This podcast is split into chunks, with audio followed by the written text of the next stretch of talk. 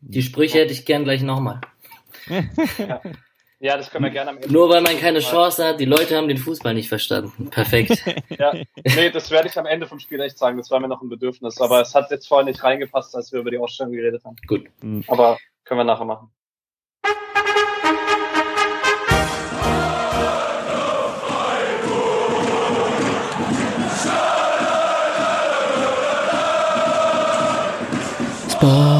Podcast Freiburg.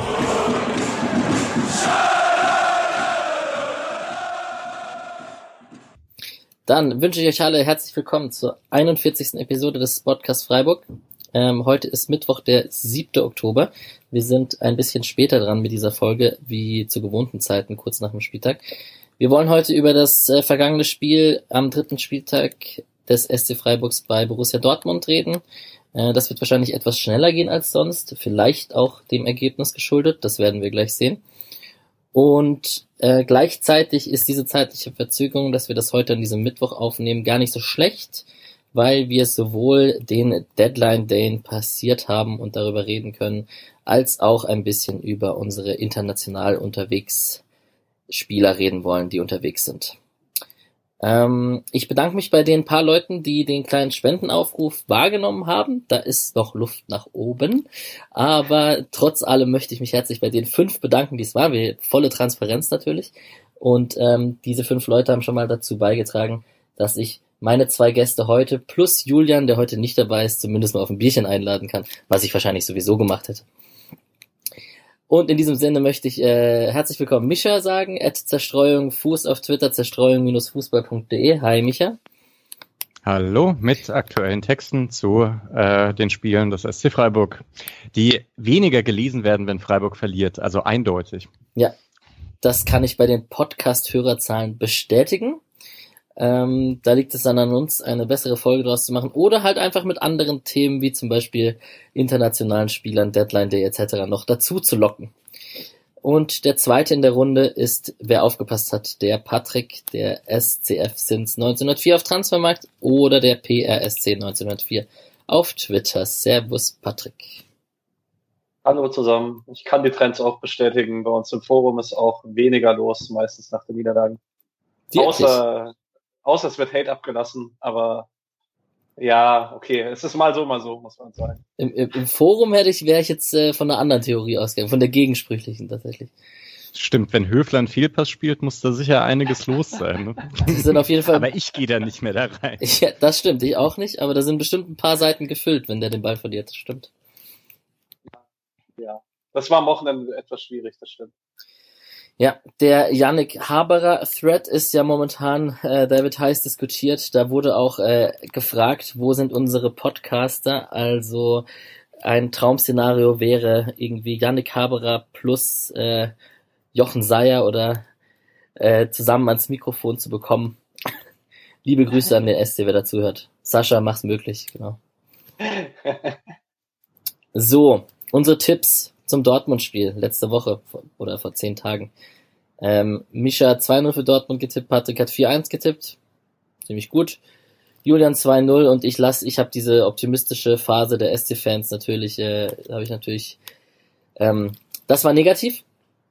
Wie ihr seht, ich muss auch gerade erst mal reinfinden hier. Ähm, ja, lag auf der Hand, ne? 4 zu 1, Patrick. Verloren, 4-0. Ist eigentlich egal. Ja, ziemlich egal. Mich hat das letzte Tor trotzdem mit am meisten geärgert, weil das einfach so komplett unnötig war in der Situation. Da werden wir nachher noch dazu kommen im Spielverlauf. Ähm, aber irgendwie hat man dann gerade, wenn es am Anfang der Saison ist, immer so diese Befürchtung, nachher fehlt das eine Tor irgendwann beim Torverhältnis am Ende der Saison, auch wenn es sehr unrealistisch ist, aber das Tor so herzuschenken ist einfach unnötig. Aber gegen Schalke ja nicht. Die sind ja jetzt schon weg mit der Tordifferenz. ich möchte auch deutlich vor Schalke stehen, muss ich ehrlich sagen. Na, siehst du. Ja, ähm, Mischa, du hast deinen Blogartikel schon veröffentlicht zum Spiel. Ich persönlich habe das Spiel nicht gesehen. Ich war auf einem Geburtstag. Ich habe gerade mir die Highlights noch ein paar Mal äh, reingezogen. Hm, ja, wie war es denn für dich, die 14-0-Niederlage? Erstmal so von den Eindrücken. Warst du ähnlich gefrustet wie Christian Streich bei der Pressekonferenz? Äh, nee, nicht so ganz, aber ich habe dieses Spiel auch zerstückelt geschaut. Ich war nämlich am Samstag auf einer Hochzeit äh, in Frankfurt, habe das dann irgendwie noch beim Freund die erste Halbzeit geschaut, wollte die zweite Halbzeit dann eigentlich gar nicht mehr unbedingt sehen, aber es hat mich dann doch, äh, dann doch interessiert, was da passiert ist, gerade nach dem Vierfachwechsel und habe mir die zweite Halbzeit dann auch angeschaut, wusste aber, wie es ausgeht und dann war ich da nicht ganz so frustriert, glaube ich. Ähm, und muss sagen, also wenn man das Ergebnis kannte, fand ich die zweite Halbzeit deutlich besser, als ich erwartet hatte. Und ähm, die erste Halbzeit war ja ohnehin 30 Minuten gut, 15 Minuten nicht so gut. Aber äh, ja, deswegen alles in allem jetzt nicht ganz so schlimm, wie, wie es vielleicht anhört bei so einer 4-0-Niederlage. Patrick, du wolltest was sagen oder was war das für eine Meldung gerade? Das war eine Zustimmung gegenüber Misha. Also ich fand tatsächlich auch, es waren sehr, sehr schlechte 10 Minuten in der ersten Halbzeit oder 15 Minuten. Und ansonsten fand ich das Ganze eigentlich so vom rein taktischen Spiel vom SC und allgemein, wie man das Spiel angegangen ist, über das letzte Spiel ist ganz in Ordnung. Man hat halt leider Tore hergeschenkt, was das Ganze etwas deutlicher macht, als es eigentlich auf dem Feld war. Ja, und man hat die Tore halt auch hergeschenkt, äh, schon auch, weil man ein bisschen ins Risiko gegangen ist. Also jetzt gerade beim ähm, beim ersten Tor, ich weiß nicht, ob wir damit gleich anfangen, oder nee, ich, sprechen wir später drüber. Aber das war halt, naja, Höfler versucht halt den Ball zu halten, ne? also den nicht einfach wegzubolzen, wegzubolzen, sondern da was zu machen. Deswegen passiert dieser Fehler. Ähm, ja. Er hat ein bisschen gezockt, hat der Christian Streich gesagt zu der Aktion. Ne? Ja, fand ich aber auch ganz gut, dass Streich das so erklärt hat. Also ja. Genau. Yes. Das wenn wir, jetzt haben wir gerade schon ein bisschen über Dortmund geredet, die kamen ja mit einer 2-0-Niederlage gegen Augsburg äh, vom zweiten Spieltag und dem Supercup noch unter der Woche in das Spiel gegen Freiburg. Mm, also ich bin da ja erstmal so, ja cool, das ist immer so die Gelegenheit und das wird ja auch spannend mit den ganzen Champions League Teilnehmern dieses Jahr, mit dem straffen Zeitplan, dass man denkt, Doppelbelastung, mega gut, das sind die Chancen, wo man, oder das sind die Spieltage, wo man Chancen sich gegen solche Mannschaften ausrechnet. Wenn man sich die Aufstellung vom Dortmund anschaut, mit, mit Hits, der gespielt hat, für Bürki, der noch äh, kurzfristig ausgefallen ist, aber so Hummels, Akanji, Chan, Guerrero, Witzel, Bellingham, Meunier und Rainer, Reus und Haaland vorne drin. Da können die trotz Rotation oder manche haben sie früher rausgenommen, so da ist schon ordentlich Qualität vorhanden, oder wie seht ihr das? Ja, eigentlich muss man, wenn man äh, den Dortmunder Kader bewerten möchte, nur die Bank anschauen. Also wenn man sieht, wer da nicht gespielt hat, Brandt, äh, Hazard, ein Sancho, der jetzt krankheitsbedingt nicht dabei war, das ist einfach ein sehr, sehr guter Kader, gegen den wir einen sehr, sehr guten Tag brauchen, um was mitzunehmen. Ähm, auch wenn ich, ich habe es schon im Chat geschrieben als Vorbereitung auf den Spieltag, ich tue mich immer sehr, sehr schwer, die Dortmunder Mannschaft einzuschätzen diese Saison, weil da einfach noch für mich sehr, sehr viele Unwägbarkeiten dabei sind. Ja, das ist auch so, also ich finde es auch immer schwierig bei Dortmund. Man bekommt halt, äh, ich finde, man konnte es auch an dem Spiel sehen. Ähm, das ist, obwohl die so eine gute Mannschaft haben, dann größtenteils doch auch eine sehr saubere Pressing- und Umschaltmannschaft, was man auf dem Niveau nicht immer hat. Ähm, das Pressing ist jetzt nicht so super intensiv, also schon hoch, ähm, aber jetzt auch nicht unbedingt darauf ausgelegt, äh, pro Spiel acht Ballgewinne im, im vordersten Drittel zu haben. Und das Positionsspiel ist ziemlich stark auch auf Sicherheit bedacht. Und da fehlt denen manchmal so die Durchschlagskraft. Wenn sie dann aber Raum haben zum Kombinieren und also gerade wenn die dann halt in Führung sind, dann, dann ist es halt einfach eine sehr, sehr gute Mannschaft. Ähm, aber da hat man Unterschiede jetzt zu Leipzig oder zu Bayern, die auch beim Stand von 0 zu 0 irgendwie ein bisschen mehr, ein bisschen mehr auf die Beine bekommen. Und wie gesagt, also Freiburg hat die ersten 30 Minuten einen Distanzschuss von Bellingham zugelassen. Äh, und da sah Dortmund halt so aus, wie es gegen Augsburg aussah oder wie, wie man es aus der letzten Saison auch kennt. Gerade bei Auswärtsspielen ist es noch verhaltender häufig. Patrick, du hast äh, Felix Passlack vergessen auf der bravourös besetzten äh, Dortmunder Bank. Ähm, ja, ich muss ja ehrlich sagen, für Passlack, das tat mir fast weh als SC-Fan, aber ich habe mich echt für ihn gefreut. dass er das Tor gemacht hat. Weil nach dem seiner Story der letzten zwei, drei Jahre, nach Anschlag, äh, Depressionsprobleme nach dem Anschlag, immer wieder verliehen, nirgendwo richtig zur Leistung gefunden, dass der dieses Jahr sich wieder in den Kader spielt, freut mich unglaublich für ihn. Und wie klein und jung er aussah, als Haaland ihn umarmt hat, ne? ja, neben Haaland sieht, glaube ich, jeder klein und jung aus. Ich glaube ähm, auch. Gut, äh, ich glaube, wir wollen ein bisschen über das Spiel sprechen. Ähm, ich verbinde das so ein bisschen, weil manchmal reden wir zuerst so über die Aufstellung vom SC, manchmal reden wir über die Highlights vom SC. Wenn ich mir die so die, die Highlights im Video angeguckt habe, da war die erste Szene war das Tor und da wurde gesagt, die ersten 30 Minuten ist quasi nicht so viel passiert. Und das bringt uns vielleicht, äh, wir können das, glaube ich, in einem Schlag abwälzen, die zwei Themen, weil das hat ja auch etwas mit der Herangehensweise und der Aufstellung vom SC zu tun. Ähm, Dreierkette umgestellt, im Prinzip ist Grifo rausgerückt und Gulde kam rein und somit haben Heinz, Lienhardt und Gulde hinten gespielt, Günther links, Schmid rechts, Höfler und Santa Maria im Zentrum und Höhler, Petersen und Salai in vorderster Front. Ähm, ja, ich würde da euch bitten, beziehungsweise Mischa erstmal vielleicht startend mit seinem Artikel, der ja auch schon draußen ist. Äh, wie hat sich denn, wie sah es denn aus die erste halbe Stunde und wie war denn die Umstellung? Also einmal lässt sich festhalten, dass es krass ist, dass Freiburg jetzt das dritte System im dritten Spiel auf den Platz gebracht hat. Und zwar nicht irgendwie so Pseudo-Umstellungen von 4-4-2 auf 4-2-3-1 oder so, sondern wirklich ein Sechse, im zweiten Spiel zwei Sechse und im dritten Spiel auf die Dreierkette umgestellt, was so die eigentlich also mit diesen drei, äh, mit diesen drei Formationen kann man dann mit leichten Verschiebungen fast alles spielen. Ähm, das waren schon sehr große Veränderungen. Da muss ich eine, eine, ich habe eine Zwischenfrage ja. direkt, sorry, hm. weil es gerade perfekt dazu passt. Würdest du sagen, das ist ähm, etwas Positives, weil große Flexibilität, oder ist es auch etwas Streichsyndrom-mäßiges, dass er sich zu sehr auf den Gegner einstellt? Naja, ich finde es ja gut, wenn man sich auf den Gegner äh, einstellt. Und es ist eine Sache, die sich bei Streicher auch erst über die Jahre entwickelt hat. Ähm, also eigentlich kennt man ja Streich, seitdem er bei Freiburg angefangen hat, mit äh, wir spielen gegen jeden Gegner 4-4-2 und machen dann Detailanpassungen im Pressing. Also ähm, je nachdem rückt ein Sechser mal im Pressing mit auf oder, oder es ist so ein bisschen asymmetrisch, dass ein Flügel beim 4-4-2 mit, mit hochgeht, wenn der Gegner im, äh, mit Dreierkette aufbaut. Solche Dinge ist jahrelang eigentlich passiert. Und ich glaube, ein Grund, warum Streich immer noch Trainer beim SC Freiburg ist, ist, dass er mitgehen konnte. Also als er angefangen hat, war 4-4-2 und hohes Pressing äh, das modernste, was es im Fußball gab. Und äh, jetzt könnte man mit dieser einen Formation, wenn man eben nicht gerade Bayern ist oder so, höchstwahrscheinlich gar keine Saison bestreiten. Und Streich hat sich äh, dieser Entwicklung angenommen und also wirklich zu einer, also zu einer seiner Stärken äh, gemacht. Und ja. das finde ich erstmal beeindruckend.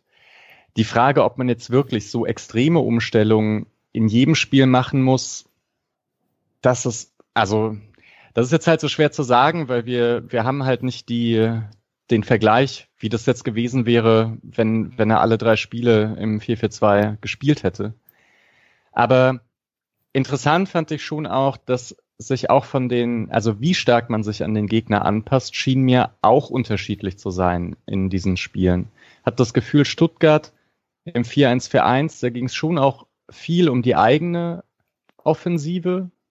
Ähm, bei Wolfsburg ging es dann darum, insbesondere das Zentrum gegen Arnold und Gerhard dicht zu machen. Und bei Dortmund landete man jetzt wirklich bei ganz klaren Mannorientierungen. Also Dortmund spielt 3-4-3, Freiburg spielt 3-4-3. Mm, Günther läuft äh, den Rechtsverteidiger an und Schmied auf der anderen Seite. Und also da hatte man wirklich eins gegen eins. Selbstverständlich nicht so, dass wenn der Ball auf der linken Seite war, dass äh, dann die rechte Seite auch direkt am Mann stand, sondern also selbstverständlich verschiebt sich dann die Kette auch ein bisschen und sichert ab. Aber ähm, im Prinzip ging das da in diese Richtung. Also auch da hatte man äh, jetzt gerade Peak-Gegneranpassung, würde ich sagen. Und das ist vor allem gegen so eine Top-Mannschaft sicher nicht das Schlechteste. Wie man gesehen hat. Und es ist keine Ahnung, was passiert wäre, wenn Höfler diesen Fehlpass nicht spielt. Man hatte das Gefühl, Dortmund kam auch so ein bisschen besser rein, aber 30 Minuten hat sehr gut funktioniert. Und eigentlich, ich glaube immer noch, Dortmund hatte weniger Abschlüsse als Stuttgart im ersten Spiel gegen ja. Freiburg. Also ich würde fast sagen, es hat 90 Minuten gar nicht so schlecht funktioniert. Mhm. Sorry, langer Monolog. Ja. Alles gut, ich habe ja auch eine Zwischenfrage gestellt. Und über die letzten zehn Jahre Freiburg, ja. ja. Ja, also man könnte da total abschweifen, weil ich finde das Thema auch interessant bezüglich, ähm, dass die Spieler immer wieder betonen, dass ihnen kognitiv viel abverlangt wird und daher die Systemumstellungen immer ein bisschen auch anstrengend sind und da müssen die Spieler und die müssen ja auch fit sein und, und, und damit auch klarkommen. So. Und wenn du über eine ganze Saison hinweg ein 4-4-2 spielst, dann sind die Abläufe ja auch ein bisschen routinierter drin, so. Aber das ist vielleicht mal ein Thema für, für eine Winterpause, wo man irgendwie die Taktik analysiert. Oder wenn man, wenn wir mehr Eindrücke haben als diese drei Spiele vielleicht. Das werden wir mal sehen, wie das weitergeht. Patrick, wie hast du denn die erste 30 Minuten gesehen? Vor allem im Hinblick, ich denke, als Transfermarktexperte mit der Einwechslung von Manuel Gulde in der Startelf. Ähm, ich denke, da gab es viel Unverständnis. Ich glaube gar nicht unbedingt. Okay. Ähm, also ich war erstmal, war ich sehr, sehr positiv überrascht, wie reibungslos die Anpassung ans 3-4-3 funktioniert hat, weil ich glaube, das letzte Mal gespielt haben wir das in Leipzig, direkt nach der Corona-Pause und dann war es ab der Corona-Pause 4-4-2 und zwar bis zum ersten Spiel gegen Stuttgart. Ähm, und dafür haben die Abläufe echt gut funktioniert. Ähm, ich habe mir am Anfang aufgeschrieben, Gulde zentral in der Innenverteidigung, Fragezeichen, weil er das beim allerersten Ballbesitz war, dann war das leider nicht. Ich hätte mir gewünscht, dass er Sven dann als Mittelmann der Dreierkette spielt, weil ich finde, man hat sich gerade, wenn man dann, wenn der Aufbau sich nach rechts verlagert hat bei eigenem Ballbesitz, dann halt mal wieder den Stärken beraubt, die Wien hatte hat. Ähm, da hätte ich mir schon gewünscht, dass Gulde vor allem, weil er ja von seinen Stärken her nicht so ungeeignet wäre, um dann einen Haaland in ins Visier zu nehmen, weil er ja in der Zweikampfführung schon ein guter Bundesliga-Verteidiger ist. Seine Schwächen sind halt woanders. Ähm, aber nee, also ich konnte mit der Ausstellung voll gut leben. Also ich hätte wirklich nicht gedacht, dass der Krieg vorausrotiert. Wenn ich, äh, wenn mir jemand am Freitag das System gesagt hätte, hätte ich gesagt, okay, dann sitzt Petersen auf der Bank. Aber ähm, grundsätzlich konnte ich die taktische Aufstellung vollkommen verstehen und es hat gerade bei Dortmunder Spielaufbau auch wirklich gut funktioniert mit dem Mannbezug. Also das war oft ein sehr tiefer Aufbau von Dortmund, der wirklich nur gefährlich wurde, was sich dann über Spiel immer mehr bewahrheitet hat, wenn Reiner mal äh, seine Position verlassen hat und sich in die Zwischenräume begeben hat, weil Reiner hat man nie so wirklich unter Kontrolle bekommen. Es ist, man hat auch gesehen, dass Dortmund später flexibler reagiert hat. Also wirklich äh, die Spieler sich etwas weiträumiger von ihren Positionen entfernt haben, was äh, eine gute Möglichkeit ist, um gegen so eine starke Mannorientierung vorzugehen, da einfach ein bisschen Verwirrung zu stiften. Ähm, ja. Also da, schon auch, dass Dortmund sich mit der Zeit besser darauf angepasst hatte. Ich weiß dann gar nicht mehr, in der zweiten Halbzeit war das, glaube ich, ähnlich und Freiburg hat es dann wieder etwas besser hinbekommen. Aber es könnte sein, dass das auch die schlechten 15 Minuten erklärt dann. Mhm. Hm. Ja. Aber vielleicht nochmal zu Grifo, dass der rausrotiert ist. Ähm, er ist wirklich nicht so gut im 3-4-3. Also er ist, er ist echt viel besser im, im 4-4-2. Ich finde es auch ein bisschen erstaunlich, weil ich dachte, eigentlich ist er ja jetzt nicht so der Flügelflitzer, der an der Außenlinie kleben muss. Aber ja, Höhler ist dann wirklich etwas zentraler und fühlt sich in diesen Räumen wohler. Und Grifo fühlt sich auch wirklich wohler, wenn er außen den Ball bekommt und dann nach innen ziehen kann.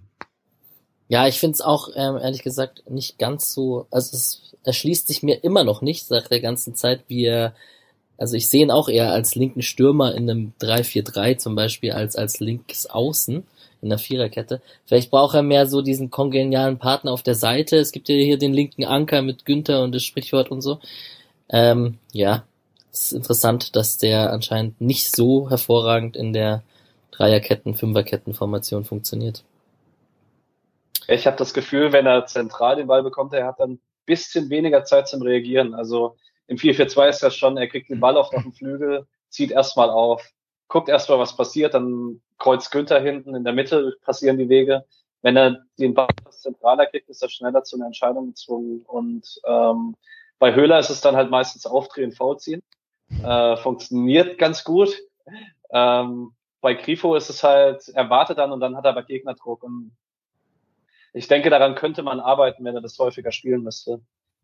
Jetzt muss ich natürlich die Chance wahrnehmen, um auf das fantastische Interview mit Lukas Höhler hinzuweisen, was äh, letzte Woche stattgefunden hat. Ähm, fand ich ein sehr erfrischendes äh, Interview mit auch mit mit Aussagen zu seinem Spiel, auch dass er ganz ehrlich war mit diesem ich ich ich, ich nehme das Foul gerne an und hole das Maximale raus und so. Er hat das ja gar nicht so negativ gesehen. Ähm, nur zu empfehlen. Bisschen ja, Eigen, auf jeden Eigen, Fall. Eigenlob stinkt. Also, ja. Aber gerade eigentlich gerade diese Foul-Thematik fand ich auch sehr interessant, dass er ja da nicht drum herum geredet hat. Also er, es war ihm sicher wichtig zu betonen, dass er nicht schwalbt. Ja, äh, aber das hätten wir ihm zumindest auch nie unterstellt, glaube ich. Ne? Also ja. Genau da sind Kontakte da. Hm. Gut. Ähm, jetzt kommen wir zu den, zu den Spielhighlights und ich muss euch ganz ehrlich sagen, so viel mehr als die großen Highlights und die Tore steht bei mir nicht drin. Falls ihr irgendwelche Szenen habt, die euch noch auf dem Herzen liegen, gerne. Ähm, das erste ist nämlich das Tor und das ist der Ballverlust von Chico. Äh, wie habt ihr es gesehen? Ähm, Ballverlust Chico äh, gegen Reus, der da gut mitarbeitet und Rainer auf Haaland und Haaland ist vor dem Tor halt einfach eine Maschine, wie man beim dritten Tor auch sieht, wo ich den Abschluss halt unfassbar krass finde. Aber ja, hat sich nicht so angedeutet oder du meintest gerade, sie sind schon langsam besser ins Spiel gekommen? Mischa hat das gesagt, ne? Ja. Oder? Ja, Patrick äh, wollte gerade. Ja. ja. Ich wollte noch kurz was sagen, danach gebe ich gleich an Mischa weiter. Ähm, in der ersten halben Stunde hatte ich häufiger mal den Gedanken, dass mir der Sportschau und der Zone Highlight Schneider echt leid tut. Weil es ist wirklich gab, nichts passiert. gab's nicht viel. Es, es wurden gelangweilte schon, Fans gezeigt, die so, oh, nichts ist passiert. Also diese erste halbe Stunde, die hatte schon Intensität. Also es hat so, das hatte was von, man kann es schauen, man hat auch das Gefühl, es könnte immer wieder was passieren. Dann merkt man irgendwann, ja krass, 20 Minuten rum, kein Torabschluss auf, kein, auf keiner Seite. Ja, ähm, beim 1-0, boah, ja, es ist insgesamt eine komische Szene. Santa Maria passt über drei Meter auf Höfler, der gar nicht besser positioniert ist. Jetzt auch nicht schlechter, aber okay. Ähm, und ja, Reus geht da schon noch sehr gut rein. Ähm, das war ein Zweikampf, also eine Balleroberung, wie man sie sich wünscht wahrscheinlich als Dortmund-Fan, weil er, er stellt den Körper richtig rein. Höfler hat dann auch als, als Reus dann von hinten kommt, wahrscheinlich dort, wo er ihn spürt, hat, der, hat Höfler nicht mehr so die große Möglichkeit zu reagieren. Naja, das, aber dass die dann halt auch mit der ersten Chance gleich das erste Tor machen, das ist dann auch so eine Qualität. Also das wäre halt eine gute erste Warnung gewesen, so um um nochmal zu sagen, okay, jetzt wird's eng in, in der ersten Halbzeit noch, jetzt müssen wir uns nochmal konzentrieren. Aber es ist, also, wenn Haaland und das hat man echt häufig gesehen, wenn der im Strafraum ist und meistens so etwas diagonal zum Tor schon und man hat das Gefühl, der Winkel ist gar nicht so gut, dann, dann haut der das Ding halt trotzdem unter die Latte. Ich habe auch oft das Gefühl, der schaut gar nicht richtig, wo das Tor ist, sondern eher, wo der Torhüter ist und ballert dann einfach äh, so einen Meter neben den Torhüter und dann wird das Tor schon da stehen. Ja. Also ja, ja da gab es doch in der ist, Endphase, ähm, in der 80. Das ist Minute. Schon stark. Sorry. In der 80. Minute gab es da auch noch so einen Abschluss, den er links ins Außennetz reinballert, wo er auch einfach komplett durchzieht. Und ja, der ist schon, der ist schon krass, auf jeden Fall. Jetzt das wäre schon ein sehr, sehr starker Stürmer, ja. ja. Ich weiß halt auch nicht, wer außer Lewandowski und vielleicht aktuell Kramaric noch so mit der ersten Chance umgegangen wären. Also das ist, äh, das ist schon unglücklich. Oder dann halt der hohen Qualität des Gegners geschuldet, dass man dann gleich in Rückstand gerät. Und gegen Dortmund, wie gesagt, möchte man nicht in Rückstand geraten. Ja, allgemein einfach hohe Qualität. Also ähm, nicht nur der Abschluss von Haaland, sondern Reiner hat den Ball, glaube ich, weniger als eine Sekunde am Fuß und spielt den Steckpass halt einfach genau dahin, wo er hin muss. Das ist schon, man muss, wie Micha vorhin schon mal gesagt hat, Dortmund ist oft schwer zu schauen, wenn sie gegen eine tiefe Abwehr spielen müssen und es 0-0 steht, aber sobald es mal läuft, es ist halt einfach eine Offensivmacht. Das war eigentlich letzte Saison auch so, wenn ihr euch ja. an das Tor von Witzel erinnert. Ähm, da nach der Ecke irgendwie haut er den Volley dann rein und dann das zweite Tor war auch so eine Kombination, bei der man das Gefühl hat, das ist auch überhaupt nicht zu verteidigen. Also das ist irgendwie so schnell dann alles. Aber solche Aktionen ja, kommen dann halt dreimal in 90 Minuten oder so und, und halt sehr häufig nicht. Hm, ja.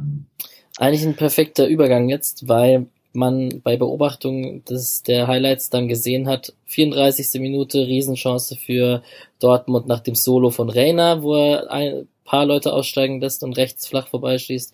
Dann gab es eine super Kombination zwei Minuten später, wo Reus, Guerrero und Haaland im Strafraum ein bisschen Tiki-Taka machen.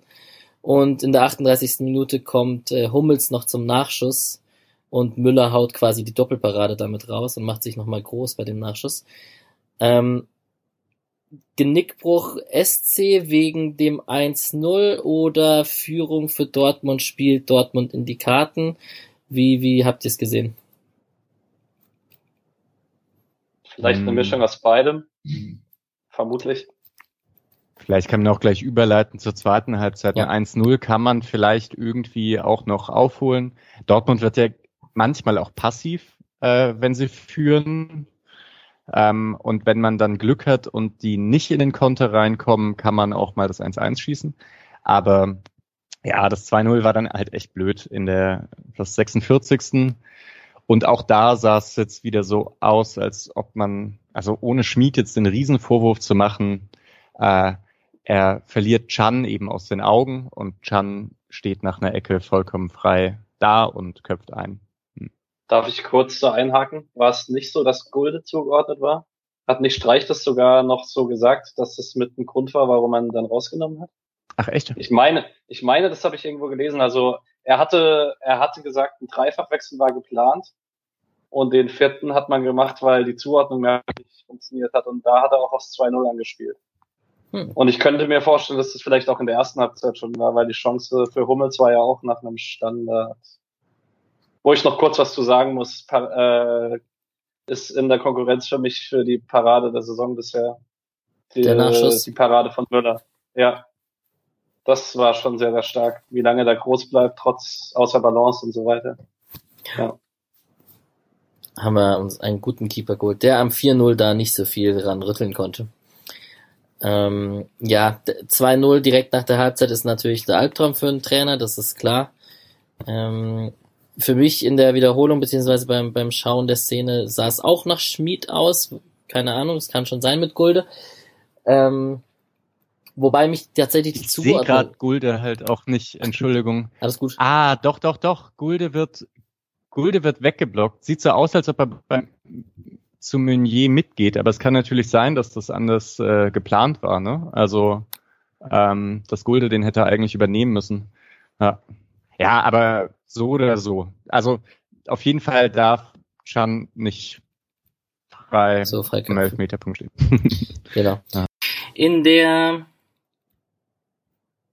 hm, 56. 56. Minute. So, in der 56. Minute hat Christian Streich dann entgegen dem, was ihm oft kritisiert wird, viermal auf einmal gewechselt. Und das war ja schon äh, ziemlich kurios. Wie habt ihr das gesehen, Micha?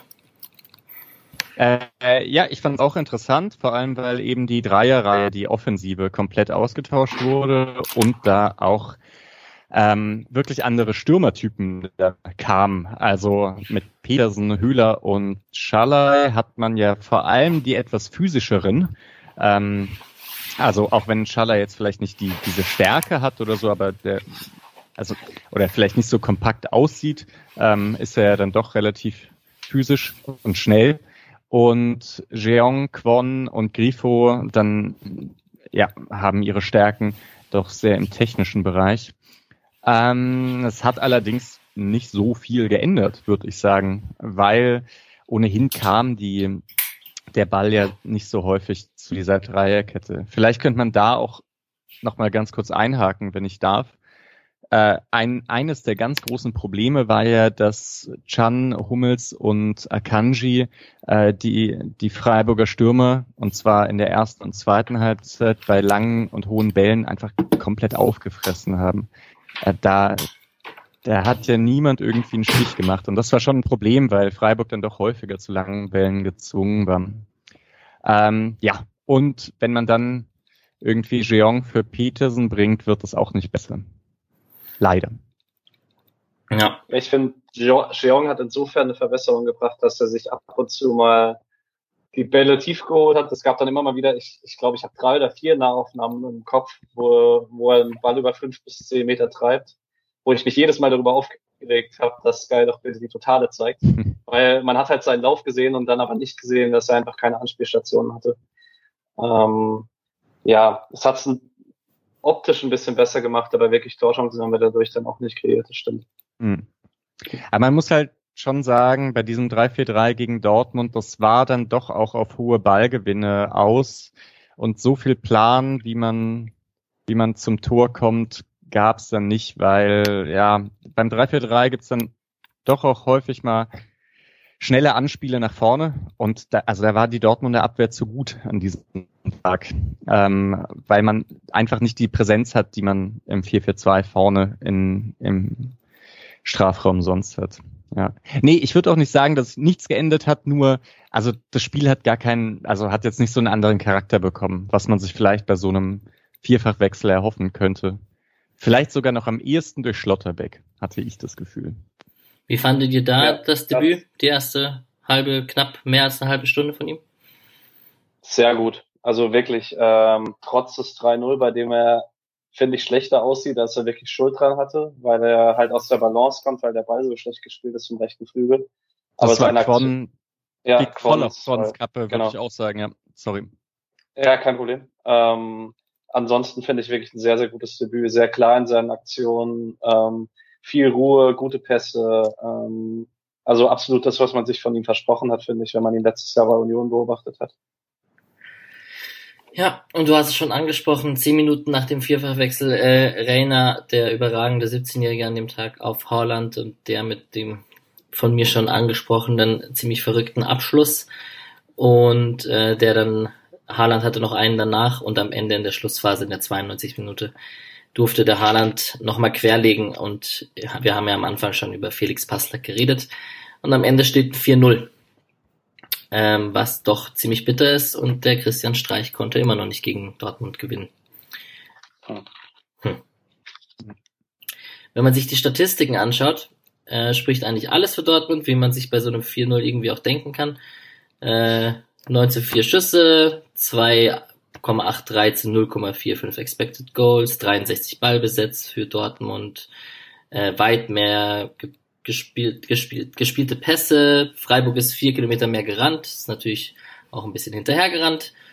Und ähm, ja, Zweikampfquote auch klar für Dortmund. Ähm, vielleicht gewinnt man mit solchen Statistiken dann einfach an so einem Tag in Dortmund nicht, beziehungsweise nimmt nichts Zählbares mit. Was für mich heraussticht, sind die 13,2 Kilometer von Santa Maria. Neuer mhm. Darida. Und auch mit wirklich guter zweiter Halbzeit, muss man sagen, hat ähm, in der ersten Halbzeit war er gar nicht so auffällig, ähm, weil man da, also der Ball ging dann oft bei eigenem Ballbesitz schnell den Schienenspielern ähm, und dann hat man irgendwann lang geschlagen. Ähm, aber in der zweiten Halbzeit hatte man immer mal wieder Phasen, wo man wirklich sagen muss, das sah dann schon ein bisschen nach Plan mit eigenem Ballbesitz aus, auch wenn man nicht in gefährliche Zonen gekommen ist. Aber gerade da ist er wieder aufgefallen, darin, wie klug die Spielverlagerungen sind, dass er dann doch sehr, sehr häufig die richtigen Pässe spielt. Ähm, das ist mir absolut positiv aufgefallen. Ja, also ich finde es auch super spannend, Santa Maria weiter zu beobachten. Irgendwie ähm, fällt also finde ich es aber fast schwierig, auf was man aktuell beim Freiburger Spiel achten soll. Also da sind so viele Systemumstellungen, es sind eben spannende Spiele. Man fragt sich, wie macht Schlotterbeck, nachdem er bei Union so gut gespielt hat, wie kommt der zurück? Jeong ist sehr spannend und Santa Maria eben auch. Also das ist ähm, ja aktuell äh, weiß man nicht so richtig, worüber man worüber man sprechen soll. Ne? Hm. Warte mal, bis nach der Länderspielpause Christil zurückkommt. ja, dann, ja, ja, schon. Da ist äh, ist einiges im Umbruch. Jetzt gerade vielleicht auch im Vergleich zu anderen Mannschaften. Es sind mit neuen Spielern und ähm, neuen Spielweisen passiert bei Freiburg gerade schon viel. Der von dir angesprochene Jean, ähm, der schnellste Spieler vom SC mit der Endgeschwindigkeit von 34,2. Gut, wie genau diese Bestimmungen und die, die Werte sind, lasse ich mal dahingestellt, aber Haaland ist bei Dortmund auch der schnellste mit 34,9. Äh, wusste ich nicht, dass Jean so schnell ist. Kam, kam das in dem Spiel da raus? Hm, nicht so richtig, würde nee. ich sagen. Also zumindest jetzt nicht so die Schnelligkeit, wie man sie jetzt von, von Werner kennt oder so. Also er nutzt es nicht, um äh, hinter die letzte Kette zu sprinten. Ja. Da habe ich eher so Quon aus, äh, nicht in diesem Spiel, aber aus der letzten Saison im Kopf, dass der manchmal hinter die letzte Kette gesprintet ist. Aber hm, hm da, ist ohnehin nicht so Freiburgs Spiel. Gut, dass du das sagst, weil dahingehend wollte ich eigentlich eine Frage noch an Patrick stellen, weil im Forum gab es eine interessante Diskussion bezüglich, ähm, dass der SC für so eine für so eine Taktik mit vielen Verteidigern und sich hinten reinstellen, ich sage das jetzt in Anführungszeichen, ähm, eigentlich einfach, einfach zu langsam vorne besetzt ist. Also da, ich weiß nicht, welcher User das war, ich müsste jetzt nachschauen, ich habe es nicht rausgeschrieben, dass ähm, so ein bisschen die schnellsten Spieler pro Verein rausgeschrieben wurden und der SC da ähm, der hat halt auch keinen, ich, wen soll ich jetzt als Beispiel nehmen, ob ich jetzt einen Bebu nehme oder einen Werner oder wen auch immer, da, da sind einfach nicht diese, die, der komplette Sprinter-Typ vorne drin beim SC. Ähm, außer vielleicht, wenn Günther links losrennt. Wie seht ihr das? Ich, ich finde es halt Quatsch, weil äh, ich finde, wir haben fast keine Spiele, in denen wir tief hinten reinstehen, zumindest nicht als Anfangsplan. Also ähm, jetzt auch am Samstag, also ähm, es war eben im SC-Forum schon direkt nach dem Spiel zu lesen, ja, man hätte mit einer Taktik, mit der man nur hinten reinsteht, ja nichts anderes verdient, aber das ist ja nicht passiert. Also ähm, man hat halt wie immer versucht, hohe Ballgewinne zu schaffen und wenn man den Ball halt erobert an der Mittellinie oder im Idealfall in der gegnerischen Hälfte, dann sind die Wege zum Tor auch nicht mehr so weit. Dann generiert man das Momentum äh, durch die Balleroberung und dann ist so viel Tempo auch nicht mehr nötig. Also man sieht es ja daran, wie oft ein Höhler dann mal frei vor dem Tor steht oder wie oft man auf dem Flügel durchbricht. Natürlich, ähm, wenn man jetzt wirklich tief steht, hat man keinen Spieler, der dann von der Mittellinie an den Sprint durchziehen kann und äh, das Tor macht. Haben wir nicht. Aber also diese wirklich tiefen Verteidigungsstellungen kommen ja meistens eigentlich nur in Schlussphasen, wenn man mal die Kontrolle verliert oder der Gegner einen wirklich hinten reindrückt. Aber nie als irgendwie Anfangsplan eines Spiels. Ja, und dann muss man ja auch irgendwie dazu sagen, ein Kader hat halt nicht alle Möglichkeiten, wenn es jetzt ein normaler Bundesliga-Kader ist. Also ne, entweder es fehlt halt ein Wandspieler ähm, oder es fehlt halt der schnelle Spieler, der hinter die Kette gehen kann, oder es fehlt halt der mitspielende Stürmer oder es fehlt der Knipse. Ähm, und naja, man hat eben Petersen und Höhle und Demirovic, das sind Spieler, die halt vor allem im Pressing ihre Stärken haben und was Petersen angeht, jetzt vor allem auch solche Knipserqualitäten. Ähm, ja, es stimmt schon. Petersen wird wahrscheinlich nicht so oft hinter die Kette starten. Das macht ihn jetzt aber nicht zum schlechten Stürmer, sondern eben zu einem bestimmten Spielertypen.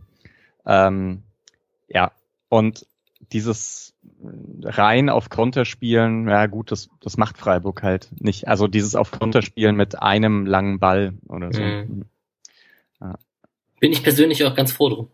Also so, so ein Spielstil wie, wer macht das symptomatisch in Freiburg, äh, in der Bundesliga? Wahrscheinlich Augsburg oder so. Ja, manchmal Augsburg. Ja. Mhm, ja. Aber es gibt's auch gar nicht so oft. Also das wirkt, also so wie Werner das, äh, das letzte Saison gemacht hat.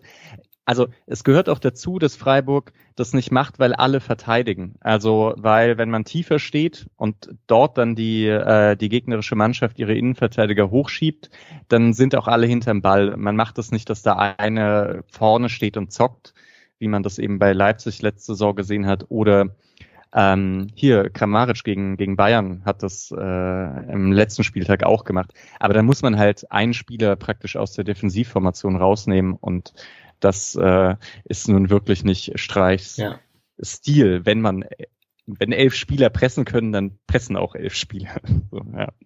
ja, ich habe auch das Gefühl, die Entwicklung geht dahin, dass es, wenn dann eher die guten Mannschaften machen. Also Dortmund macht das ja auch teilweise mit Haaland, dass Haaland so aus dem Teamverteidigen draußen ist und halt auf die Balleroberung und dann den äh, Steilpass spekuliert, weil er halt auch einfach diese unglaubliche Anfangsgeschwindigkeit hat.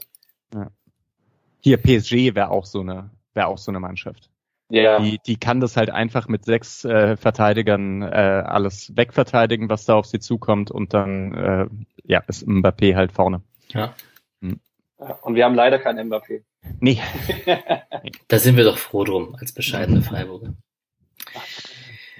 Ja, wir haben noch ein paar andere Themen, die wir besprechen wollen. Ich, wo, habt ihr noch was zum Dortmund-Spiel? Wollt ihr noch irgendeine Personalie hervorheben? Müller hast du schon erwähnt mit deiner Parade vielleicht und es ist ja auch nicht selbstverständlich, dass man jemanden erwähnt, obwohl man 4-0 verloren hat, also einen Torhüter erwähnt. Ähm, sonst noch irgendein Spieler, der euch besonders auf der Zunge liegt? Ähm, ich möchte parallel zu Santa Maria vorhin eigentlich auch Hilfe erloben. Also das 1-0 bleibt halt im Kopf, aber ansonsten hat er, finde ich, im Zentrum eigentlich ein ziemlich gutes Spiel gemacht.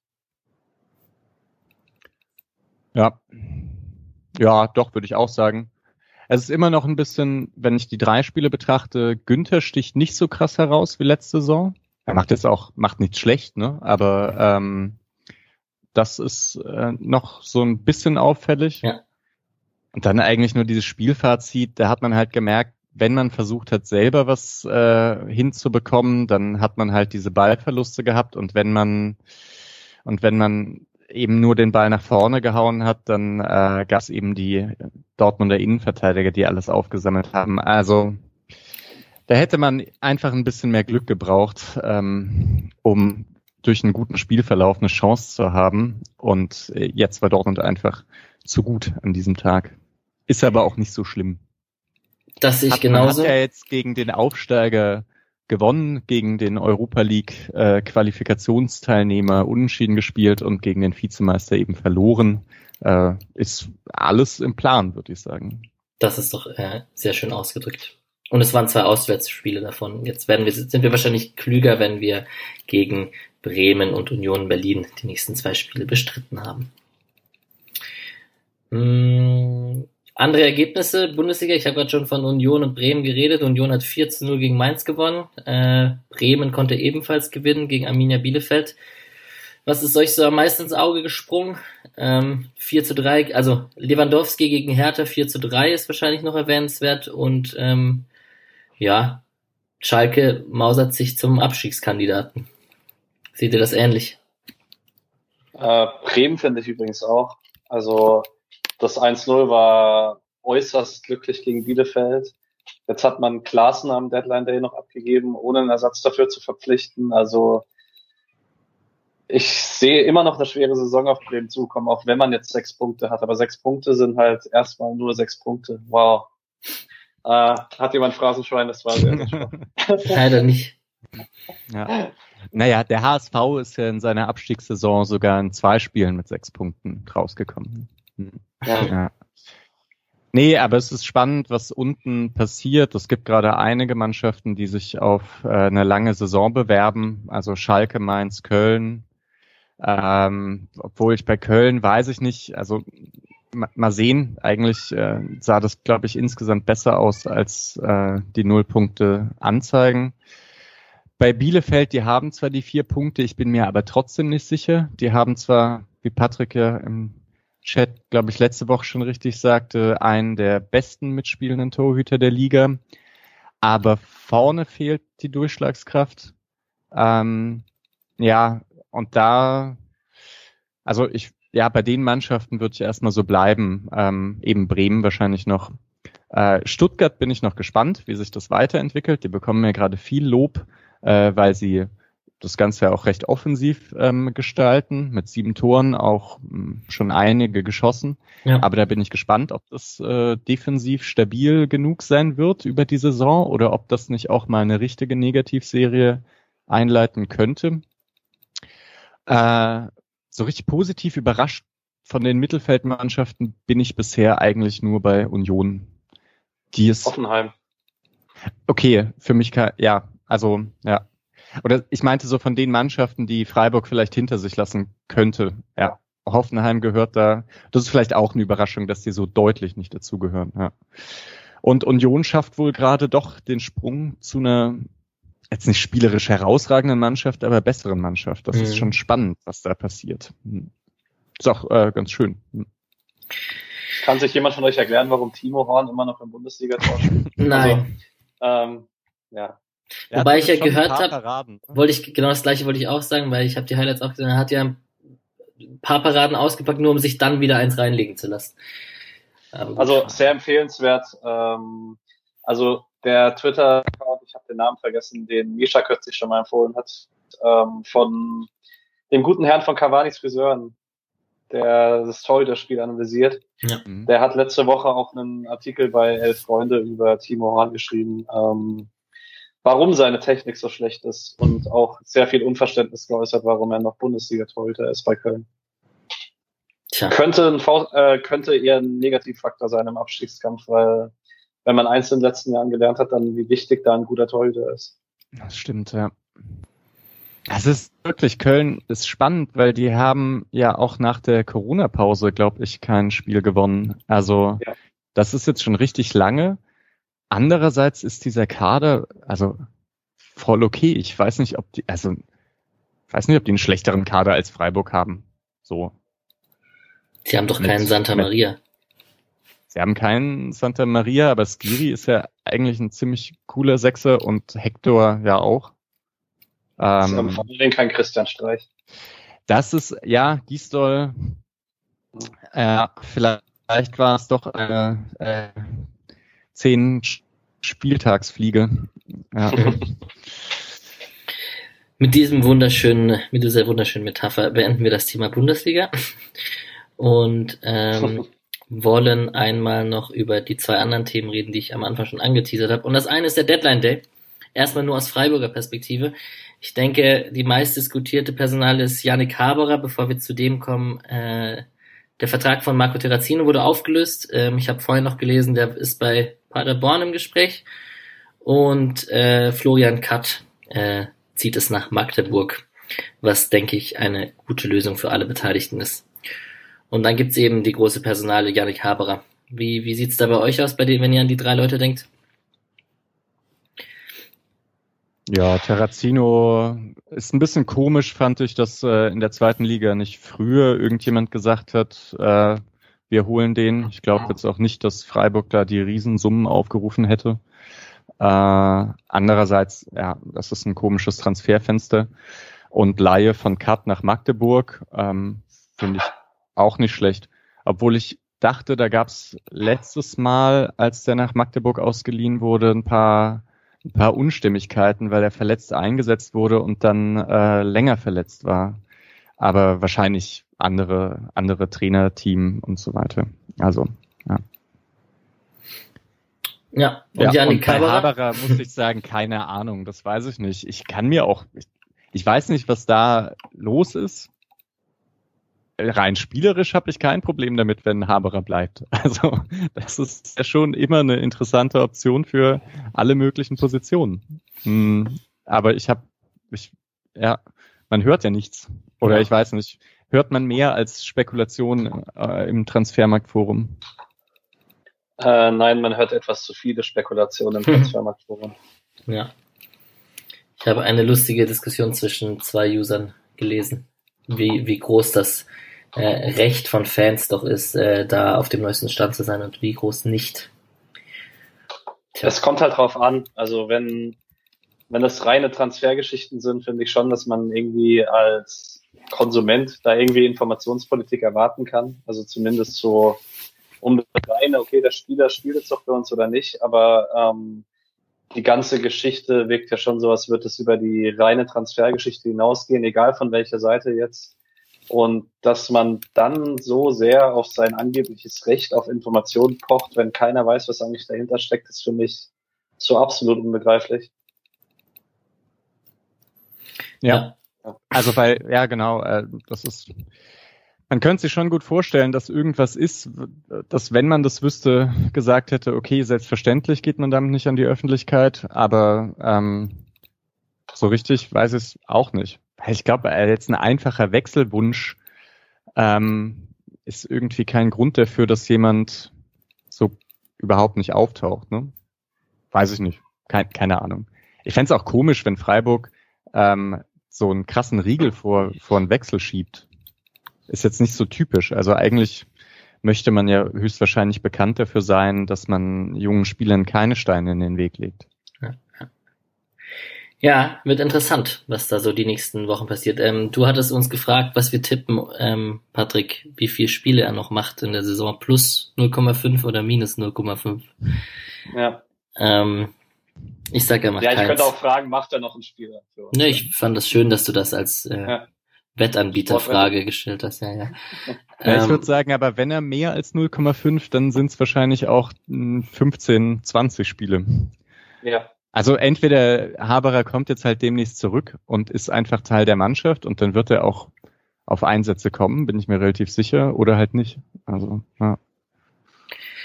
Ja, also es gäbe ja auch eine Rolle für ihn im Kader. Also ähm, und zwar egal in welchem System diese Saison. Also vielleicht außer im 4-4-2 jetzt gegen Wolfsburg. Ähm, aber jetzt gerade im 4-1-4-1 als einer der beiden Achter, Schrägstrich 10, äh, finde ich perfekt. Oder Mhm. auch wenn wir es 3-4-3 spielen, ähm, fände ich es persönlich charmant, wenn da nur Höfler und Santa Maria spielen und daneben jemand mit ein bisschen mehr Dynamik nach vorne steht. Also ich, also ich sehe schon eine Rolle für ihn im Kader, aber die Frage ist, ob das möglich ist. und Rüst Ja. Thiel kommt ja auch. Das Stimmt. Ja. stimmt. Also vor allem auch, wenn sich irgendjemand verletzt, ähm, kann Höfler halt, äh, Höhler, äh, oh, Haberer, dann halt auch wirklich verschiedenste Rollen einnehmen. Und es geht ja nicht nur darum, dass man für die Startelf da ist, sondern eben auch eine Bank hat. Weil das fand ich beim Dortmund-Spiel vielleicht noch ganz gut, auch wenn die Wechsel jetzt nicht die, äh, also den Spielcharakter komplett geändert haben. Äh, man hat gesehen, man kann viermal wechseln. Man kann auch fünfmal wechseln. Und das ist ja nicht so unwichtig. Also das äh, klar, in einem Spiel wie gegen Wolfsburg, wo es eigentlich gut läuft, dann wird halt lang nicht gewechselt, ist halt so, aber es wird in genügend Spielen nicht so gut laufen und dann, ähm, ja, je mehr Spieler auf der Bank, desto besser. Das war das aus Freiburger Sicht. Wir haben da, Micha, du warst bei so einem Top 20 Ranking auf Twitter, hast du gesagt, ähm, da wurden wir als Nummer eins gewertet mit ganz vielen anderen Vereinen. Äh, ich habe bei dem User geguckt, ob er irgendwelche Freiburg-Sympathien hegt und das nicht ganz äh, äh, unparteiisch ist. Dem, dem schien nicht der Fall zu sein. Also irgendwie scheinen wir auch nach außen hin ein recht stabiles Transferfenster trotz der Corona-Zeit äh, abgeliefert zu haben. Der Typ ist halt absolute Santa Maria-Fan, so wie es Mhm. scheint. Also äh, ich glaube, der kommt auch aus diesem Umfeld von Cavanis Friseur, wenn äh, mich nicht alles täuscht, die einen sehr genauen Blick auf Einzelspieler haben. Und ähm, ja, also das war auch schon, als die ersten Gerüchte zu Santa Maria gab, war der, konnte der das kaum glauben, dass der vielleicht nach Freiburg wechseln könnte. Hm. Ja, du hast aber recht, weil er auf jeden Fall eins, zwei, drei, vier, fünf französische Vereine drin hat. Also Nîmes, Lens, Nice, Lille und Dijon. Also ähm, da scheint auf jeden Fall sich mit französischem Fußball einigermaßen auszukennen. Ja. Ja, und das ist ja auch, also es ist ja nicht so viel in der Bundesliga passiert. Und ich würde jetzt auch sagen, dass so ein 10 Millionen Transfer, ich weiß nicht, wie viel gab's denn da noch? Also wie viel sinnvolle Transfers im höherpreisigen Segment in der Bundesliga hatte man diese Transferperiode gesehen? Da wird es wahrscheinlich nicht so viele geben. Ich schaue mal Mhm. kurz nach. Mhm. also da ist da, Santa Maria ist sicher einer der spektakulärsten Transfers jetzt auch äh, ohne Freiburger Brille auf. Bei den Zugängen, bei den Abgängen würde ich jetzt noch äh, Mario Götze zu PSV Eindhoven dazuzählen. Da war ich Mhm. doch, wobei das ja auch kein keiner mit Ablöse ist. Das stimmt, ja. Also 10 Millionen plus gab es nur acht Transfers äh, diesen Sommer. Sané zu Bayern, Schick zu Leverkusen, Chan und Bellingham zu Dortmund, wobei Chan ja schon da war. Äh, Sörlot zu Leipzig, Cordoba zu Berlin, Barco zu Wolfsburg und dann eben Santa Maria. Also das ist ja mal bestimmt ein Novum, dass der SC in einer Sommerpause einen Top 10 Transfer getätigt hat, oder? Vermutlich, ja. Das denke ich auch, ja. Ja. Ja, und bis auf Sörlot ähm, waren die anderen Transfers ja auch nicht so kreativ. Ne? Ja, Bellingham vielleicht. Ja. In Abstrichen. Ja, gut, aber das ist halt so klassischer Dortmund-Transfer, irgendein Top-Talent, das äh, halb Europa jagt. ähm, ja. Ansonsten zum Deadline Day. Ich war heute echt am überlegen, ein Choupo-Moting Bayern-Trikot zu kaufen, weil ich mir vorstellen könnte, das holt man in 20 Jahren aus dem Schrank und denkt sich, was? Äh, war mal bei Bayern? Ähm, ja, allgemein, ähm, ich verstehe trotzdem den Verriss gegenüber Bayern nicht, den ich jetzt am Deadline Day gesehen habe. Also es ging ja für Bayern darum, den Kader breiter zu machen Und alle vier Transfers reichen auf jeden Fall aus, um die Qualität in der Bundesliga hochzuhalten. Und dass man in der Champions League seinen funktionierenden Stamm hat, hat man ja vor sechs bis acht Wochen gesehen, auch wenn Thiago natürlich fehlt. Gab es einen Verriss? Habe ich nicht mitbekommen. Ja, das ist halt alles irgendwie Transfers sind, die jetzt nicht die, die ganz große Perspektive haben. Ja, muss ja, ja nicht. Also Ähnlich wie bei Perisic, da gab's halt auch als nicht den ganz großen Verriss äh, letzte Saison, aber naja, ein bisschen belächelt wurde dieser Transfer schon. Andererseits halt Perisic einfach ein sehr solider Spieler auf höchstem Niveau. Das äh, kann ich mir bei Douglas Costa auch wieder vorstellen. Ja. Mhm. Der unter Pep ja wirklich wahnsinnige Spiele gemacht hat. Mhm. Ich bin ja sehr gespannt auf Mark Rocker, mhm. den man letzten Sommer noch für 40 Millionen wollte, Espanyol dann abgelehnt hat ähm, und man jetzt trotz schwacher Saison drangeblieben ist. Da wird man sich, da wird man schon was sehen in ihm. Also ich, da bin ich echt gespannt, weil ich ihn gar nicht einschätzen kann. Mhm. Ja. Ja, und ansonsten, ich weiß nicht, Frankfurt hat Younes geholt? Ja, Armin Younes. Ja, genau. Das ist ja cool, den nochmal in der ja. Bundesliga zu sehen. Äh, Feier ich auch. Habe ich bei Ajax auch gefeiert. Ja. ja. ansonsten ist eigentlich nur spektakulär, dass wo niemand gekommen ist. Also Schalke, gut, die haben irgendwie so einen Rechtsverteidiger geholt oder aber Mainz hat Baku abgegeben und es ist überhaupt nichts passiert. Bei Bremen ist nichts passiert. Das wird schon hart für die diese Saison. Ja, der Grujic, Grujic ist geplatzt, ne? äh, ne? Sorry. Ja, genau. Und Mainz hat heute Stöger verpflichtet. Nein. Doch. Äh, endlich. Da hat schon wieder komplett vergessen, dass Stöger nirgendwo untergekommen ist. Das habe ja. ich nicht verstanden. Ich meine, der hat doch einfach super krasse zwei Saisons gespielt. Mhm. Ist ablösefrei und da kommt nichts. Aber gut, ja, ich auch immer, wenn ich zweite Liga anmache und plötzlich spielt Vassiliades dort, äh, ver verstehe ich die Welt auch nicht mehr. Ja. Tja. Vielleicht gefällt es ihm einfach gut in Paderborn. Mhm. Ja, wunderschöne Stadt. Na gut. Ja, und wie gesagt, ich habe Götze habe ich schon erwähnt, es ist sicherlich einigermaßen spektakulär, dass der da jetzt bei PSV Eindhoven spielt. Aber ähm, ja, wird spannend, wie das alles wird. Ansonsten muss man sagen, ähm, ich habe, ähm, als die Philipp-Leihe, nee, als die Wolf-Leihe ah, ja. zu Köln kam, ähm, habe ich mit einem Kollegen geschrieben, ob wir die 20 Leinen noch knacken in den zwei Tagen. Es waren nicht ganz 20 in der ersten und zweiten Liga, aber ich war, ich glaube, es waren 17 oder 18. Ähm, man merkt schon, dass viele Vereine jetzt dann kurz vor Schluss gesagt haben, okay, dann stopfen wir halt Lücken irgendwie für die eine Saison und hoffen, dass es nächstes Jahr finanziell besser aussieht. Hm. Ja. Ja, ja Maximilian Philipp. Philipp. Ja, genau, da müssen wir noch kurz drüber reden. Ne? Ich hatte das ja getwittert vor zwei Wochen, als äh, Philipp zu Stuttgart äh, im Gespräch war, dass mir das ja das Herz gebrochen hätte, wenn Philipp bei einem Mittelklasseverein in der Bundesliga spielt, weil das also wirklich mein Lieblingsspieler seit dem Abstieg ist. Okay. Ähm, also SC Freiburg, im SC Freiburg Kosmos. Und da hatte ich auch drunter geschrieben, also Wolfsburg wäre so die Schmerzgrenze und in etwa so finde ich das jetzt auch. Also ist schon okay, ich finde es aber hart, den auch wo zu sehen, wo er nicht mh, hm, international spielt. Richtige kleine. Andererseits, ich weiß auch nicht mehr, wie der drauf ist. Ich habe den in Moskau jetzt auch nicht verfolgt. Kleine Freiburger Enklave in Wolfsburg mit Memedi und Klaus und Philipp. Mhm. Ja. Aber ich bin auch gespannt, wie er sich dort einfügt. Ist, ist ja ein komisches Spielsystem, ähm, in dem irgendwie, also eigentlich, eigentlich konkurriert er höchstwahrscheinlich mit Memedi auf dieser Zehnerposition.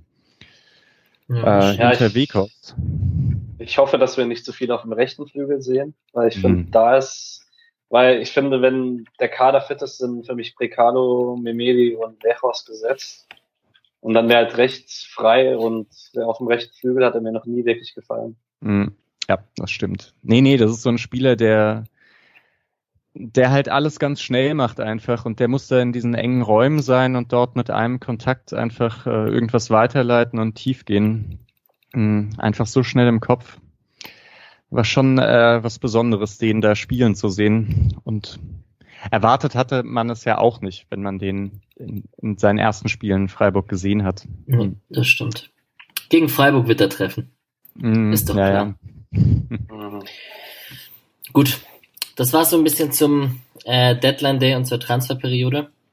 Mm, ich wollte mit euch noch über die internationalen Spieler sprechen, die jetzt unterwegs sind und was die für ein Programm haben. Jetzt nehmen wir heute am Mittwoch auf. Das erste Spiel war, ist, die ersten Spiele sind heute, genau, von Abrashi und Grifo. Mm, Patrick, du hast dich da ein bisschen vorbereitet und hast uns ein schönes Dokument geschickt, wo aber nicht nur diese fünf Spieler, also ich zähle mal kurz auf, Abrashi, Grifo, Schalai, Demirovic und Keitel drauf sind, sondern auch ein paar andere. Was hast du dir dabei gedacht? Ja, sagen wir so, ich habe mal beim Kader durchgeschaut, wer denn im letzten Jahr irgendwo international dabei war. Ähm, und habe dann die mal alle rausgeschrieben, wie es denn da aktuell so aussieht. Das mhm. war so die Grundüberlegung. Und ähm, genau, wir also, haben ab, übrigens ja. kurz einhaken, äh, Amir Abrashi spielt heute nicht. Das Spiel in Armenien wurde abgesagt, habe ich gerade gesehen. Okay. Ist ja vielleicht auch die aus Corona-Perspektive interessanteste Personalie, weil er ja der Einzige ist, der äh, in Risikogebiete reisen wird, höchstwahrscheinlich mit Kasachstan und Litauen auch noch. Genau. Ähm, da gab es ein paar äh, Absprachen. Ich glaube, dass ähm, Streich hat es auch erwähnt. Bei wem war das? War das bei Demirovic oder war es bei Schalai, wo er nur ein Spiel macht? Es ist bei Schalai. Demirovic genau. spielt mit der U21 von Bosnien gegen Belgien und Deutschland. Das dürfte wahrscheinlich kein Problem sein. Das dürfte kein Problem sein. Und Schalai macht nur das Spiel Bulgarien gegen Ungarn in Sofia und reist dann schon wieder zurück. Das war mhm. mit nach Absprache mit dem SC. Genau. Äh, Grifo ist unterwegs mit Italien, Pflichtspiele für Grifo ist mhm. auch äh, immer, ich find's immer noch äh, immer wieder überraschend, so muss man sich als Freiburg-Fan dran gewöhnen, italienische Nationalspieler in den eigenen Reihen zu haben. Das ist irgendwie noch für mich persönlich sehr ungewohnt, obwohl wir jetzt die Kochs und Waldschmidts hatten. Mhm. Und, also ich, ver ja. ich vermute, dass Grifo heute Abend spielt, weil ähm, äh, wer ist denn aktuell Nationaltrainer in Italien? Ich weiß es nicht. Auf jeden Fall äh, ist der Kader relativ groß und auch, ähm, also man hat die letzten Male immer so knapp 30 Leute mitgenommen ähm, und dann war bei Grifo oft in den Pflichtspielen nicht mal auf der Bank, sondern halt nur im Nationalmannschaftskader. Und jetzt hat man heute das Testspiel gegen Moldawien und dann zwei Nations League Spiele. Und ich kann mir schon vorstellen, dass man in diesem Freundschaftsspiel eben der Breite des Kaders mal wieder eine Chance zu ist ja auch sein erstes Länderspiel in den USA entstanden Roberto Mancini. Roberto Mancini, okay. Mhm. Großer Name. Wusste ich natürlich. Ja, allgemein. Mich würde ja bei Grifo interessieren, wie seht ihr das? Ähm, ist es für ein SC erstrebenswerter, dass Grifo zwei oder anderthalb Wochen mit absoluten Weltklasse-Spielern trainiert oder wäre es besser, wenn er bei uns wäre? Ja, gute Frage. Na, wenn du Streich fragst, wird er wahrscheinlich sagen, er hätte ihn lieber bei sich, oder? Mhm. Jetzt spielt der SC ja morgen ein Testspiel gegen Stuttgart. Mhm. Da werden sicherlich, da, da wäre jetzt auch wahrscheinlich Grifo nicht derjenige, der groß mitspielen will. Ich denke, da wird auch ein bisschen rotiert und keine Ahnung, Quon wird von Anfang an spielen und wer kam nicht, und Schlotterbeck zum Beispiel, so die Spieler, die halt jetzt nicht von Anfang an in den letzten Kübler und so.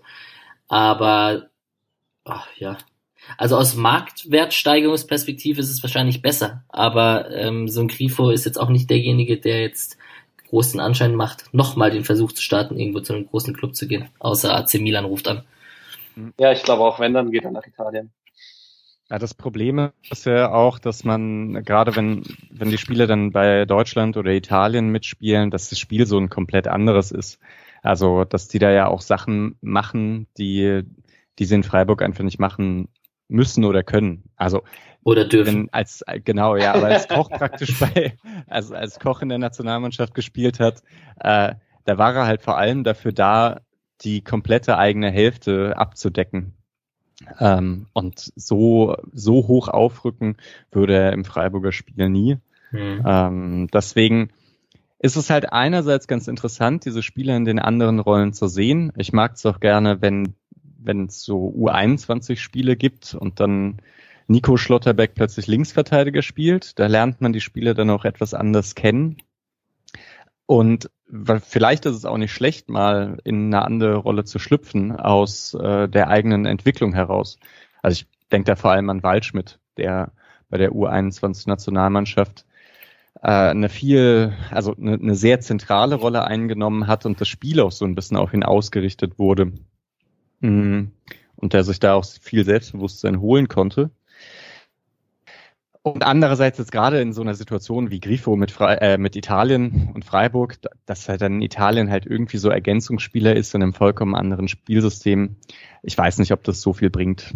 Andererseits ist er auch nicht neu. Also das war jetzt bei Quon und Schalai schon immer etwas äh, problematischer, als die in ihren ersten Saisons dann immer weggefahren sind in der Länderspielpause. Mhm, weil ich denke jetzt zum Beispiel Santa Maria wird diese Länderspielpause nutzen mit Streich. Kann ich mir vorstellen mhm. zumindest. Stimmt. Und ähm, bei so einem Spieler wie Amir Braschi bin ich zum Beispiel auch immer zwiegespalten, weil ich freue mich mega für den, dass der trotzdem irgendwo noch eine wichtige Rolle spielt und dann Stamm spielt und auf seine Einsatzminuten kommt und so. Und gleichzeitig macht es für ihn natürlich nicht einfacher, irgendwie beim SC noch eine wichtigere Rolle zu spielen, wenn er dann wieder zwei Wochen weg ist. Also das wirft ihn irgendwie gefühlt immer wieder zurück. Aber ja. seht ihr Abraschi ohnehin noch häufiger spielen? Also wenn sich niemand verletzt? Ja, vermute ich nicht.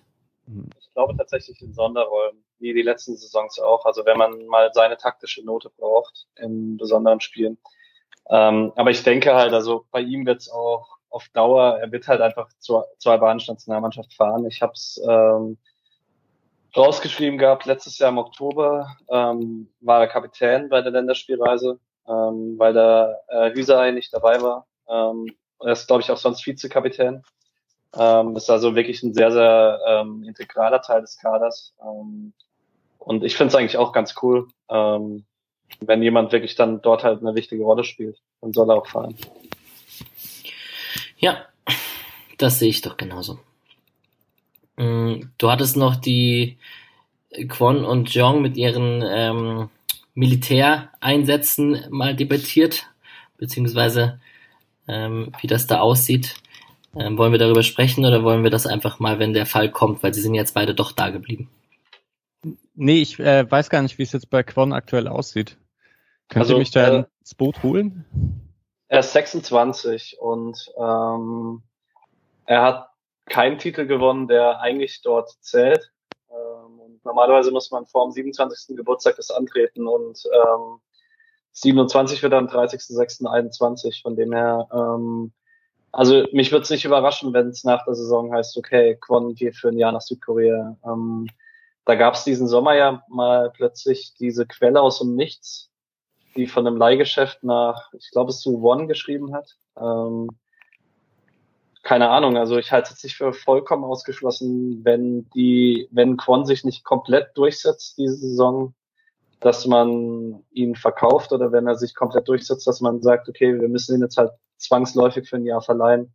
Das glaube ich, ist das nicht in Augsburg passiert, vor ein paar Jahren mit dem koreanischen Innenverteidiger, der dann auch ein Jahr weg war? Hm. Hm, ja, weiß ich auch nicht genau. Aber es geht dann um ein Jahr, oder? Genau. Ja. Ein Jahr. Ein Jahr Grundausbildung. Hm. ist halt schwierig. Es ist halt ein Land, was sich noch im Kriegszustand befindet, deswegen, ja. Naja, krass, krass. Ja. Ja gut, und Jeong ist dafür noch äh, ein bisschen zu jung, oder? Der ist jetzt 21. Ja, ich vermute, bis er 27 ist, haben wir ihn für 20 Millionen verkauft. Ja, wahrscheinlich, ja. Also so, ja, ja. Ein bisschen kann ich mir das schon auch vorstellen. Ich weiß nicht, bei Jeong bin ich, äh, also mal sehen, was da noch passiert und so. Kann es ja noch nicht ganz sicher sein, aber die Entwicklung geht ja nach vorne. Hm. Definitiv. Und ähm, was man sich definitiv anschauen kann, ist am Dienstag, den 13. Oktober, Demirovic gegen Keitel. Vielleicht treffen Kommentiert wir von Joko und Klaas. Wirklich? Nee. Ernsthaft? Die haben, die haben gestern äh, verloren bei äh, ProSieben gegen äh, Joko und Klaas und müssen als Bestrafung das U21-Spiel kommentieren. Nicht im Ernst. Also das könnte tatsächlich ziemlich witzig werden. ich höre schon. Ja, ich finde find die sonstige Übertragung von ProSieben Max auch nicht so herausragend, von dem her ist das schon okay. Mhm. Okay, krass, das wusste ich nicht. Interessant. Äh, vielleicht kann man es ja im österreichischen Fernsehen verfolgen. genau. Ähm, genau, das zu den internationalen. Mm, wir haben die ausgeliehenen Spieler, bin ich noch kurz einen Nachtrag schuldig. Schlotterbeck hat, äh, haben wir schon erzählt, hat durchgespielt beim 14-0-Sieg gegen Mainz. Äh, Okorochi war bei Paderborn verletzt beim letzten Spiel. Brandon Borello wurde wieder frühzeitig ausgewechselt nach 67 Minuten und Düsseldorf hat 2 zu 1 verloren. Äh, er darf anscheinend aber trotz schlechter Leistung immer wieder von Anfang an ran. Ich weiß nicht, ob das jetzt für Düsseldorf spricht, aber Vielleicht wurde er auch einfach ausgewechselt, weil er platt war. Ich habe das Spiel nicht gesehen. Vielleicht kann da einer mehr von euch sagen. Mhm. Und ähm, genau, Patrick Kammerbauer weiterhin verletzt bei Eintracht Braunschweig. Irgendwie tut es mir jedes Mal leid, wenn ich den erwähne, weil irgendwie fühlt er sich nicht an wie ein ausgeliehener Spieler. Ähm, der Lord Kato ist nach Magdeburg verliehen, von dem, den, da werden wir das, werden wir im Auge behalten, wie er spielt in Zukunft. Und ähm, Mo Dräger steht noch hier in meiner Liste, der ist gar nicht geliehen, der würde sich anbieten, mal wieder eine ehemalige Folge zu machen. Das wird eine schöne, ja. Euro, das wird eine schöne Europareise, Patrick, wenn wir da von, von Kruse bei Union bis Cissé bei Fenerbahce, Koch bei Leeds und so. Ist schon einiges zusammengekommen. Ja. Ich hm. muss kurz was zu den Internationalen sagen.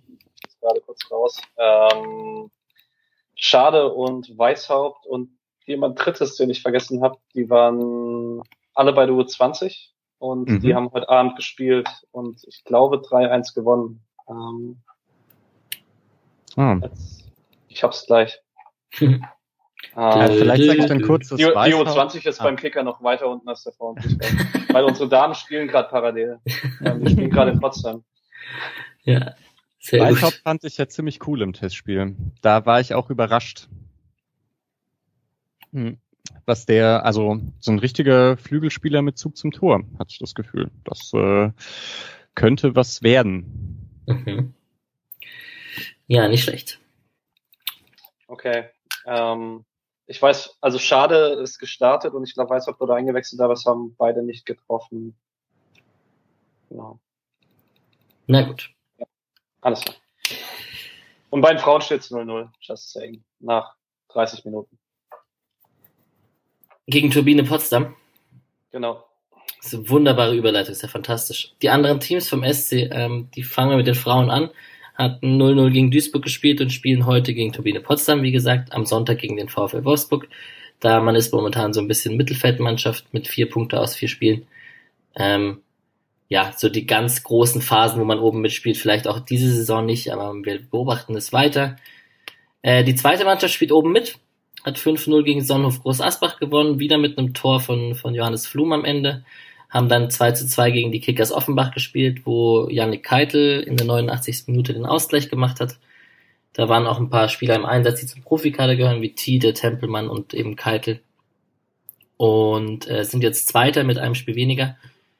Und ich persönlich bin ja immer ein, ich, ich würde mich ja immer mal freuen, wenn die zweite Mannschaft in der dritten Liga rumspielen würde oder mal da um Aufstieg mitspielen würde aus, wenn man mit Fan-Traditionssicht drauf guckt und natürlich nicht möchte, dass Zweitvertretungen in der dritten Liga spielen, was ich auch total verstehen kann, ähm, renne ich da wahrscheinlich offene Türen ein. Aber ich weiß nicht, wie ihr das seht mit Zweitvertretungen in der dritten Liga. Vielleicht ist das auch ein zu großes Thema jetzt. Ich, ich schaue dritte Liga ohnehin so selten. Ähm, ja. Aus echter Sicht wäre es ja was Interessantes, wenn man Spielern in der dritten Liga ähm, Minuten geben könnte. Klar, das stimmt. Ja.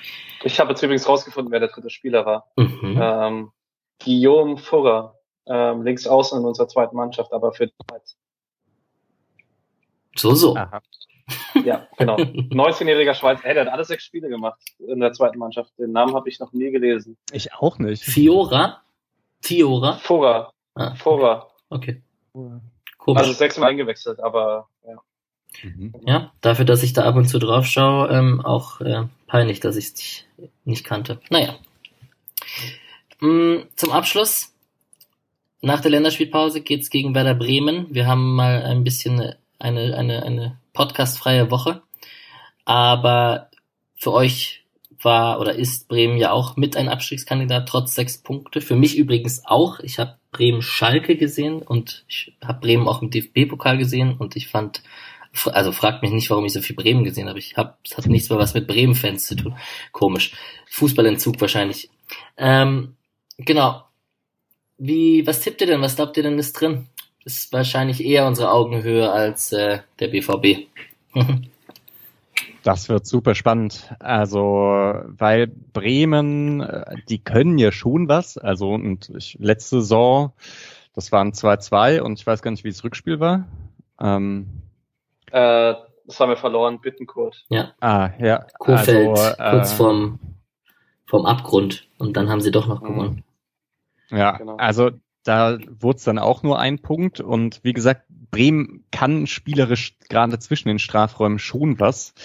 Und ähm, sie haben es ja dann, aber waren halt letzte Saison einfach in den Strafräumen so schlecht. Und jetzt scheinen die wirklich nochmal viel defensiver zu spielen.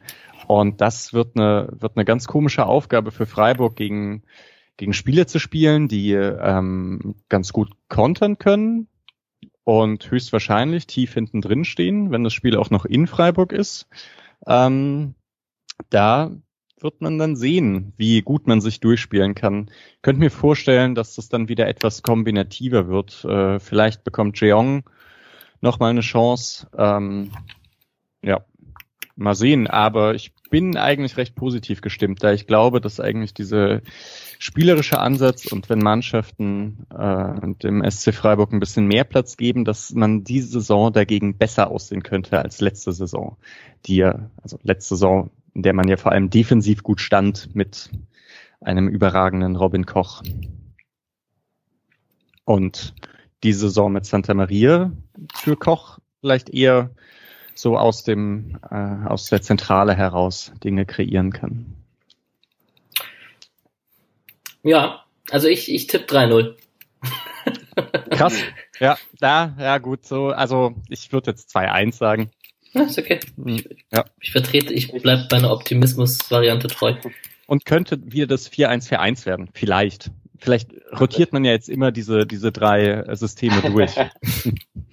Ja, wir können, das ist ein guter Hinweis, wir können zusätzlich zum Ergebnistipp einen Systemtipp machen. ähm, ich tippe 3-2 für uns und äh, Zusatztipp Bittenkurt trifft. Mhm. Natürlich. Pizarro spielt ja nicht mehr da. Ja. Und ich glaube, wir spielen 4 für 2. Mhm. Das hätte ich jetzt auch gesagt, tatsächlich. Mhm. Naja, dann wird's wohl die Dreierkette wieder. Ja. Es wird die Dreierkette, ein Unentschieden und Bittenkurt ist verletzt. So. Cool. Da, dann bedanke ich mich bei euch. Ähm, wünsche euch einen schönen Mittwochabend und wir werden mal beobachten, wie sich unsere Internationalen so schlagen in den nächsten Tagen. Genau. Einen schönen Abend allerseits. Jo, bis in zwei Wochen. Ciao. Tschö.